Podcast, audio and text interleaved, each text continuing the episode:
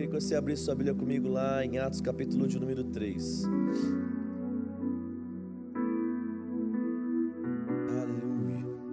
Eu acho que essa é uma noite muito oportuna do tempo que nós estamos vivendo. É, esse é um lugar que nós precisamos voltar a frequentar. Né? Lugar do sobrenatural, lugar da presença do nosso Pai, sem forçação de barra, né? como deve ser. Atos 3:1 ele diz assim, ó: "E Pedro e João subiam ao templo à hora nona, e era carregado um homem coxo de nascença, o qual todos os dias punham à porta do templo chamado Formosa, para pedir esmolas ao que entrava. Ora, vendo Pedro e João que eu entrando no templo e pediu que lhe desse uma esmola, e Pedro e João fitaram os olhos nele e começaram a falar: Olhe para mim. E ele olhava atentamente, esperando receber deles algum dinheiro. Disse então Pedro: Não tenho prata nem ouro, mas o que eu tenho te dou. Em nome de Jesus Cristo, levanta e anda. E nisso, tomando pela mão direita, levantou e imediatamente os seus pés se firmaram. E dando ele um salto, pôs-se de pé e colocou e começou a andar e entrou com eles no templo, andando, saltando e engrandecendo a Deus. Gente, olha coisa interessante isso aqui. Né? Eu quero que você pare e pense comigo numa coisa. Se a gente lembrar né, de Salmo 139, é aquele salmo que todo mundo conhece, né? Que ele fala assim: Para onde, Senhor, me ausentarei da tua face? Para onde fugirei do teu espírito? Subo mais alto céus, tu estás. Se desço ao mais profundo abismo, tu estás também, né? Se faço a minha cama, não é? Na alvorada, ali tu estás. A gente conhece esse texto aí de música, de pregação e tudo mais. O que esse texto está falando para a gente? Salmo 139 ele fala sobre a presença de Deus estar em todos os lugares. Obrigado, viu? Então, quando o salmista está escrevendo ali, ele fala assim: ó, a presença de Deus está em todos os lugares, ela está disponível em todos os lugares. Mas sabe o que é interessante?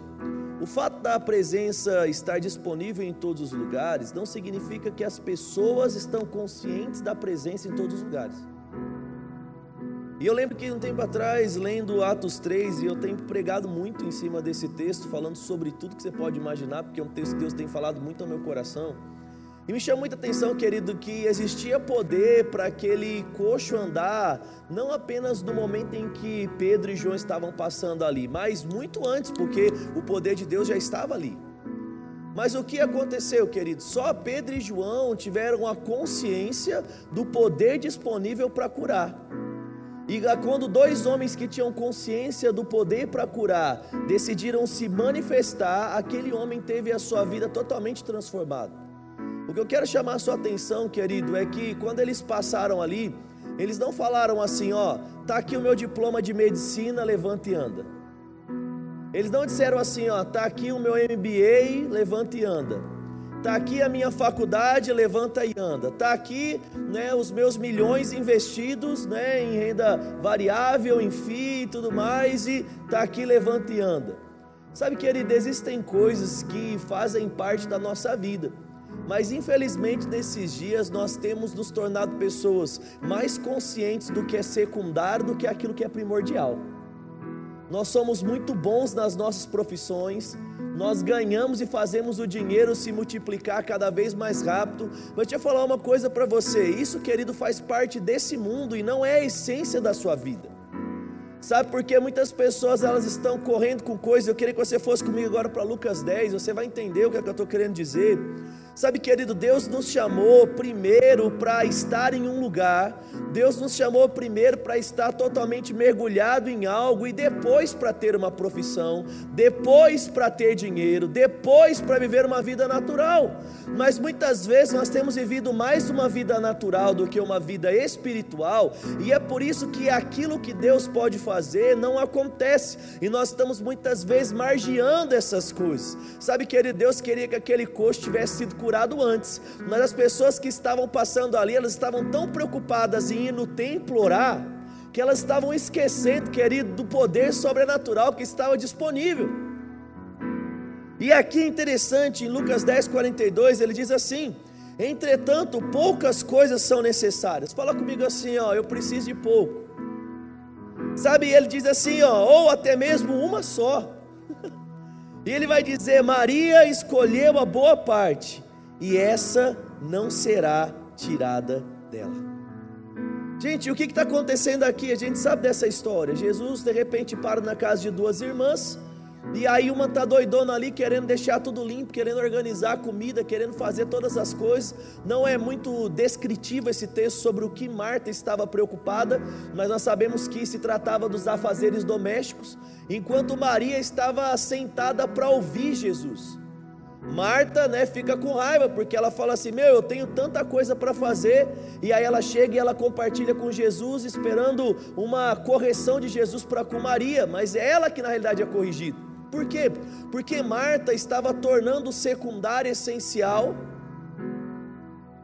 Enquanto Maria estava de fato entendendo que existe o tempo certo para todas as coisas e o lugar para todas as coisas, ele fala assim: Ei Marta, o negócio é o seguinte: você está se preocupando muito com dinheiro, você está se preocupando muito com a sua profissão, você está se preocupando muito em ter uma casa bonita, um corpo bonito, um carro bonito, e tudo isso, como todas as pessoas sem Deus se preocupam, quando na realidade eu te chamei primeiro para ter uma coisa e depois outras coisas.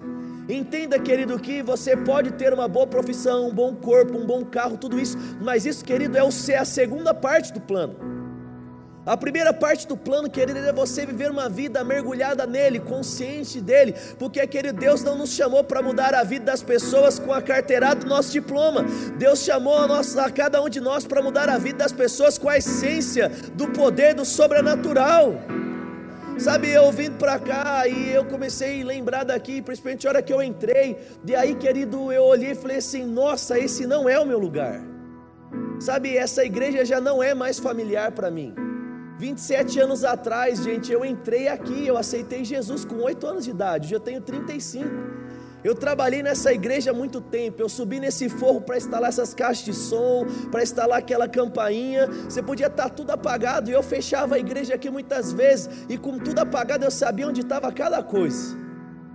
Sabe quando eu olhei para cá e eu peguei e falei assim: "Nossa, esse lugar já não é mais familiar para mim". Eu não conheço mais as pessoas, eu conheço um ou outro, né? Falaram: "Ah, o fulano de tal ali". Eu falei na minha cabeça: "Quem é o fulano de tal?" Não tem nem ideia. E naquela hora Deus começou a falar comigo. Ele falou assim: Leandro, é assim que as pessoas estão vivendo. E eu falei assim: como assim?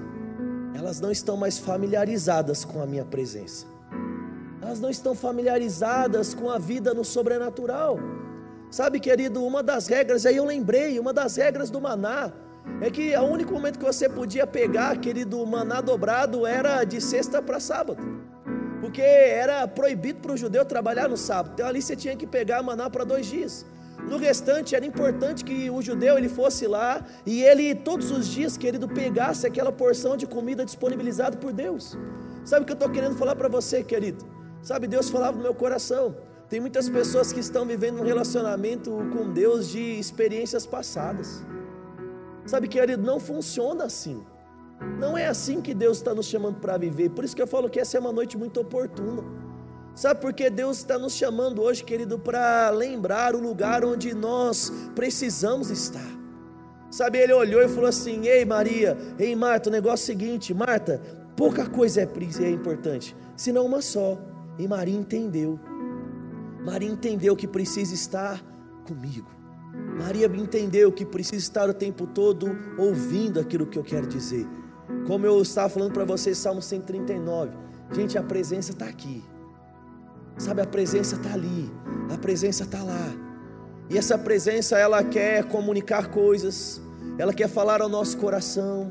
Ela quer multiplicar a paz que já está dentro, ela quer trazer direções, mas para que isso possa acontecer, nós precisamos estar conscientes dessas coisas, sabe, mudar uma chavinha, porque nós estamos tão acostumados a viver uma vida tão natural, a se preocupar tanto com as coisas que nós esquecemos, querido, que Deus pode fazer mais e melhor do que nós podemos fazer, querido. Se você, querido, for fiel a tudo aquilo que Deus tem para você, você pode viver uma vida inteira trabalhando estudando e construindo e produzindo network do jeito que você se esforçar tudo, querido, mas um dia Deus pode mudar tudo, querido, e produzir algo que a sua vida inteira você na sua força não poderia produzir. Sabe o que é que eu estou falando aqui nessa noite para você? Sabe, querido, existem coisas disponíveis. Sabe, mas nós precisamos o que? Virar a chavinha. Nós precisamos fechar esses olhos que estão muito abertos do natural e começar, querido, a abrir os nossos olhos para as coisas espirituais. Sabe, tem um outro texto, vai lá comigo, 2 Reis 6,17, que eu acho que tem tudo a ver com isso, é um texto que eu amo muito. E é, conta aquela história do moço de Eliseu. Isso para mim, eu falei, uau, toda vez que eu lembro desse texto, eu falo, é isso. Sabe, existe algo para Deus falar ao nosso coração no café da manhã, no almoço, num culto, sabe, querido, mas nós precisamos nos voltar para essas coisas, sabe? uma sensibilidade para trazer uma palavra para aquela pessoa que está perto da gente na academia, no trabalho, na escola, sabe mais do que viver. Eu tenho trazido isso para o povo da minha igreja. Eu falo, Deus está nos chamando para um tempo diferente sabe, de mergulhar mesmo no sobrenatural, para que a gente não comunique só verdades como qualquer pessoa comunica. Sabe, Paulo disse: a minha pregação para vocês não se constituiu de palavras de sabedoria humana. Sabe por quê, querido? A gente pode estudar e pode ficar bom de Bíblia. Sabe, a gente pode falar muitos versículos, mas existe uma vida que a gente transmite só quando a gente está conectado com a fonte. Sabe, existe algo que toca a vida de pessoas, como João 7 disse, que rios iriam fluir, só quando você está conectado àquela fonte, você sabe o que vai canalizar. Gente, é muito fácil ser bom né, em um showman, é facinho colocar uma luz, é facinho né, pegar e colocar, soltar um pad ali, sabe, tudo isso aí é fácil e as pessoas lá fora sabem fazer às vezes melhor do que a gente, mas elas não têm a essência que nós temos. Então, se eu posso falar para você nessa noite, talvez foi só para isso que Deus mandou aqui. Deus querido está chamando você para se conectar na essência. Sabe, Deus está te chamando para se conectar e agora se tornar familiarizado, querido, com a presença dEle. Sabe, ao ponto de não importa o lugar físico onde você está, está tudo bem, porque você está familiarizado com o reino do Espírito. Aleluia. Aqui em 2 Reis 6,17 ele diz assim: Então Eliseu orou e disse: Ó Senhor, peço-te que lhe abra os olhos para que veja. Então o Senhor abriu os olhos daquele moço e ele viu, e eis que o monte estava cheio de cavalos e carros de fogo ao redor de Eliseu. Sabe, essa passagem me chama muita atenção porque o moço estava aflito, o exército inimigo estava envolvendo toda a região, né, querendo matar o profeta, porque o profeta estava sempre né, mostrando quais eram os planos do exército inimigo. E aí, de repente, o jovem começa a falar: Meu, acabou para a gente, porque olha o tanto de gente que veio para nos matar. E Eliseu ali começa a dar risada, né? Ele fala assim: Meu, fica tranquilo, tá tudo bem. Né? E é engraçado, querido, que aquele jovem ele estava tão envolvido com o natural que para ele o sobrenatural não era real, não era palpável, não era visível. E Eliseu fala assim: Ei pai, abre os olhos para ele. O que eu quero chamar a sua atenção é o seguinte: não aconteceu quando os olhos se abriram ou quando Eliseu orou, já estava acontecendo. Vou falar de novo para você. O reino do Espírito, querido, ele não está se movendo só porque você começou a orar, ele está se movendo. Ele está disponível, o poder está disponível. Todos os dias existe mais poder para fazer coisas do que você pode imaginar. O grande X é o quão rápido a nossa consciência, o quão os nossos olhos vai se abrir para aquilo que de fato é importante, ou nós vamos ficar preocupados apenas, querido, com aquilo que é supérfluo. Sabe, eu tenho pensado alguns valores da minha vida. Sabe, gente, eu tenho chegado a uma conclusão que eu não quero mais ser bom em tantas coisas quanto eu queria ser. Sabe, tem muita coisa que eu já estou deixando de lado, tem muita coisa que eu estou abandonando. Sabe, porque eu entendi que esse é o segredo. Eu entendi que se eu conseguir entender um pouco desse lugar e estar nesse lugar, dinheiro vai vir. Sabe, querido, milagres vão vir, o propósito vai vir, todas as coisas. E eu vejo que às vezes a gente coloca tanta força, querido, tentando construir algo na força do nosso próprio braço, quando tudo que nós precisávamos, querido, é estar diante dele. E ele iria manifestar algo. E aí você pode falar assim, pastor, mas e aí? Uma vez que eu entendo que eu preciso estar nesse lugar, uma vez que eu entendo que eu preciso me conectar, aí eu queria que você fosse comigo para Efésios, capítulo de número 6 que é o que a gente vai fazer um pouquinho mais aqui.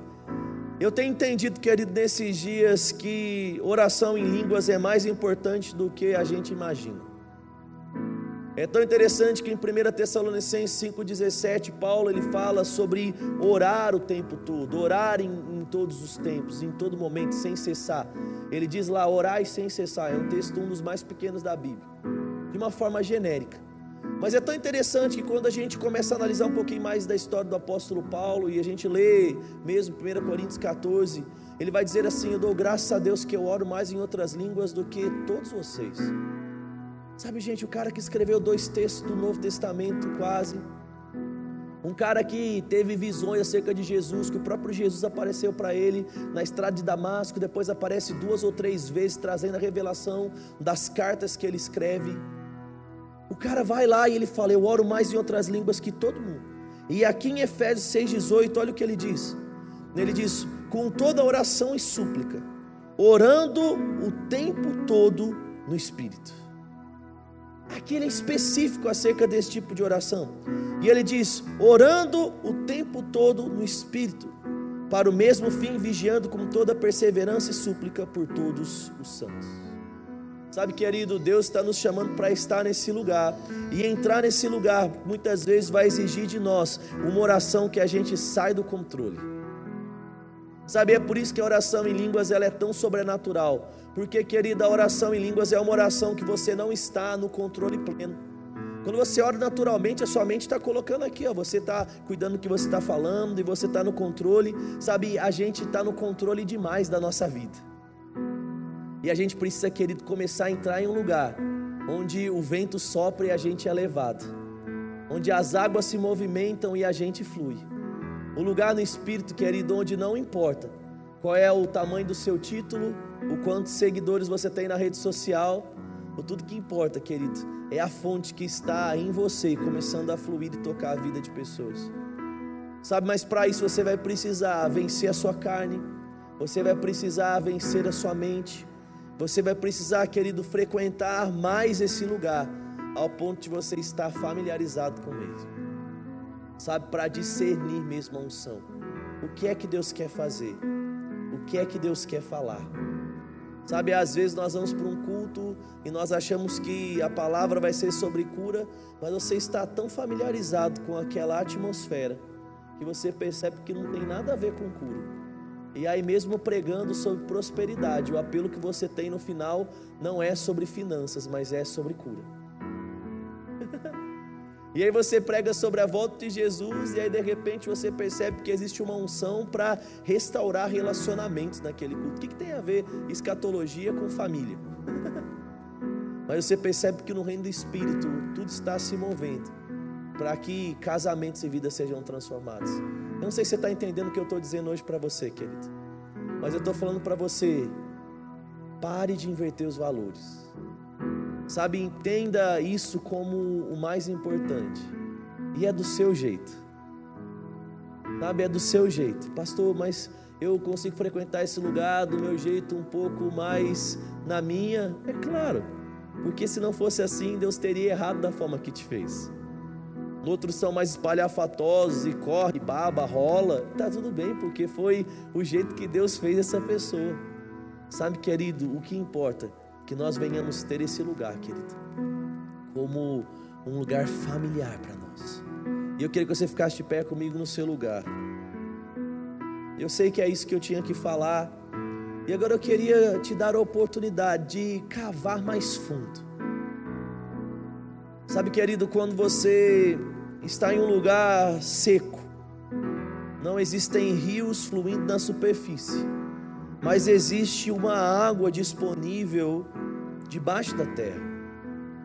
E talvez aquela máquina comece a cavar o primeiro metro e nada acontece, o segundo metro nada acontece, mas por causa da perseverança da escavação, chega uma hora que a água que está disponível lá embaixo, agora ela começa a tocar o corpo, agora ela começa a fluir. E eu queria que você fizesse isso comigo hoje. Eu queria que você começasse a cavar um pouco mais profundo no reino do Espírito. Eu queria que você fechasse seus olhos e começasse a orar em línguas comigo. Eu queria que você começasse a colocar intensidade nessa oração sua, como se você estivesse cavando mesmo, procurando algo, entrando em um lugar que talvez você ainda não acessou, ou um lugar como acontecia muito no Velho Testamento. Poços eram escavados, eles davam água, mas entulhos acabavam cobrindo aqueles poços, e muitas vezes o povo precisava cavar de novo o poço no mesmo lugar. Sabe, querido, Deus está te chamando para voltar a frequentar lugares nele. Deus está te chamando para conhecer novos lugares nele nessa noite. E eu queria que você começasse a orar no Espírito comigo.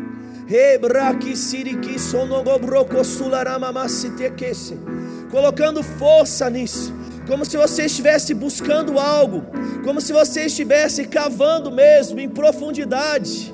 Querido, leve a sua mente junto a essa oração. Subjugue o seu corpo dentro dessa oração, para que uma consciência, de repente, ela se abra. É por isso que Paulo orava, Pai, eu oro para que iluminados sejam os olhos da mente do coração, porque não é com olho natural, querido, é com outro olhar. Rei que sorroco siriririba mamamama siriririquiche. Louco zanaraka sonamakandara ki sonakambe.